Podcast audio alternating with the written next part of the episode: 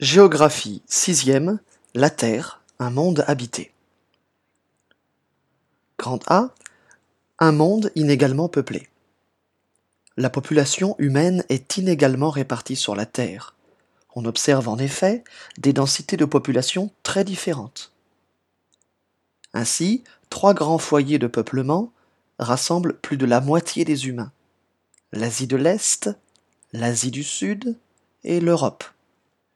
A l'inverse, certaines régions du monde sont des déserts humains, tellement la densité y est faible, comme l'Amazonie, l'Antarctique, le Sahara, le Nord canadien ou la Sibérie. Les foyers de peuplement existent depuis des siècles.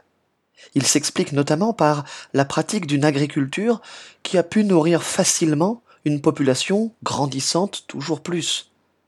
Par exemple, la pratique de la riziculture en Asie a nourri une population abondante et de plus en plus nombreuse.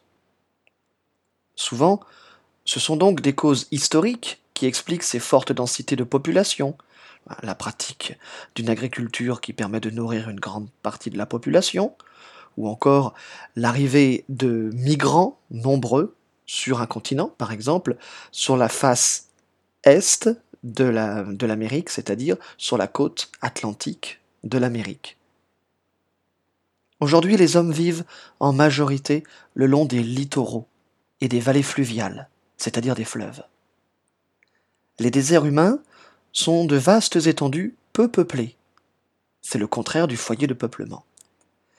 Ce sont de vastes étendues peu peuplées car de fortes contraintes naturelles ont rendu depuis des siècles difficile la pratique d'une agriculture capable de nourrir beaucoup de monde. Ces contraintes peuvent être le froid, par exemple dans le Nord Canada, en Sibérie, en Antarctique, au Groenland. Ça peut être la sécheresse, par exemple au Sahara ou dans le centre de l'Australie. Ça peut être le relief, par exemple dans l'Himalaya. Ça peut être la forêt dense, par exemple en Amazonie.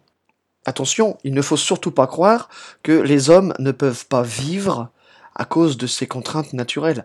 Les hommes peuvent vivre et s'adapter malgré ces contraintes naturelles. Mais elles ont entraîné des déserts humains car elles ont empêché le développement d'une agriculture performante. Et donc, puisqu'il n'y avait pas une agriculture performante capable de nourrir beaucoup de populations, eh bien, la population n'a jamais beaucoup augmenté.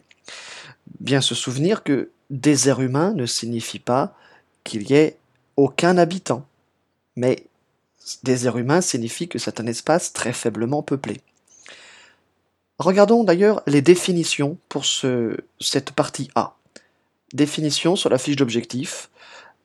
Deuxième partie, je dois savoir par cœur le sens de ces mots. La densité de population, c'est le nombre d'habitants au kilomètre carré. Le foyer de peuplement, c'est un espace où la population est très nombreuse, depuis des siècles. Le désert humain, c'est un espace faiblement peuplé, où la densité de population est faible. Et les contraintes naturelles sont les obstacles naturels qui rendent difficile l'implantation des hommes, le froid, la sécheresse, le relief, la forêt dense. J'ai aussi parlé des littoraux. Un littoral, des littoraux, c'est le bord de la mer, c'est la côte, hein, le bord de la mer ou l'océan. Marseille se situe sur le littoral méditerranéen. Je reprends la leçon. Grand B, une population qui augmente, surtout en Afrique. La population mondiale augmente fortement. Depuis 100 ans, elle a été multipliée par 4, passant de 1,8 milliard en 1906 à 7,4 milliards en 2016 multiplié par 4 en 100 ans, c'est considérable, et on n'avait jamais vu ça. On annonce d'ailleurs plus de 9 milliards d'habitants en 2050. Cette augmentation de la population mondiale a lieu surtout sur un continent, l'Afrique, car l'indice de fécondité, c'est-à-dire le nombre d'enfants par femme, y est élevé. En moyenne, les femmes africaines ont plus d'enfants que les femmes sur les autres continents. Enfin, de nos jours, les hommes vivent de plus en plus en ville, Plus d'un humain sur deux est un citadin. Certaines villes sont d'ailleurs énormes, comme Tokyo et ses 38 millions d'habitants. Définition de citadin. Citadin, un habitant des villes.